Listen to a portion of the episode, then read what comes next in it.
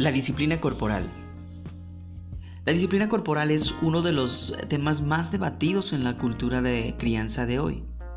Algunos creen que las nalgadas son un tabú que les enseña a los niños a golpear o les causa problemas emocionales más adelante en la vida. Otros creen que cuando se administra adecuadamente es una forma efectiva de disciplina que ayuda a modificar las actitudes y el comportamiento del niño. ¿Qué tal familia? Una vez más seguimos en nuestra programación Tiempo de Refrigerio con Dios.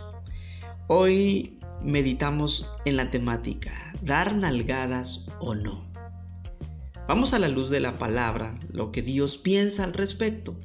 Dice el libro de Hebreos en el capítulo 12, versículo 11. Ciertamente ninguna disciplina en el momento de recibirla parece agradable, sino más bien penosa sin embargo, después produce una cosecha de justicia y paz para quienes han sido entrenados por ella. Juzgue, padre y madre, usted mismo al respecto de esta palabra. Si eliges la disciplina corporal como una forma de disciplina, el mejor enfoque es ser equilibrado, severo pero amoroso, sensible y controlado. No la uses con rabia, ni con ira, ni frustración o violencia, sino por amor y preocupación por el bienestar, la seguridad y la orientación de tu niño, de tu hijo.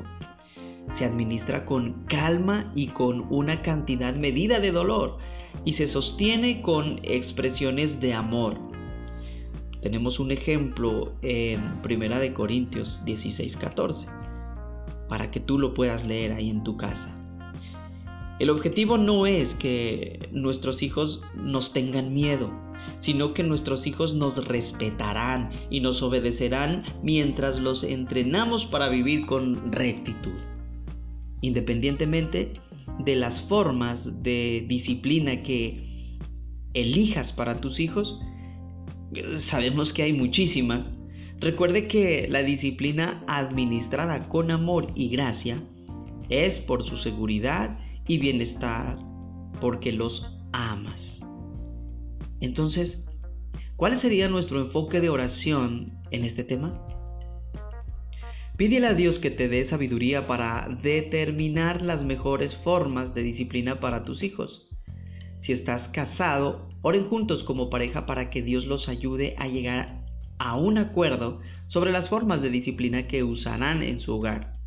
Además, pídanle a Él que los ayude a operar como un equipo y que sean consistentes, ya que muchas veces uno de los dos, sea el padre o la madre, cuando ejerce disciplina, uno de los dos también puede desautorizar al otro. Es importante el acuerdo.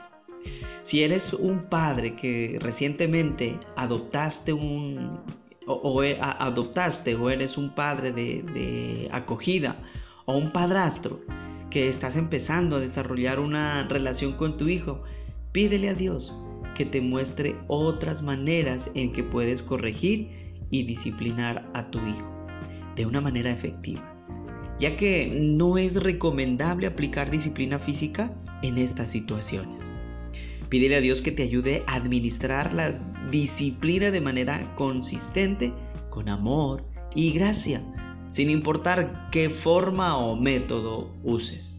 No olvides lo que piensa el Señor. Es importante ejercer disciplina porque cosecharás justicia y paz para quienes han sido entrenados por ella. Sigamos manos a la obra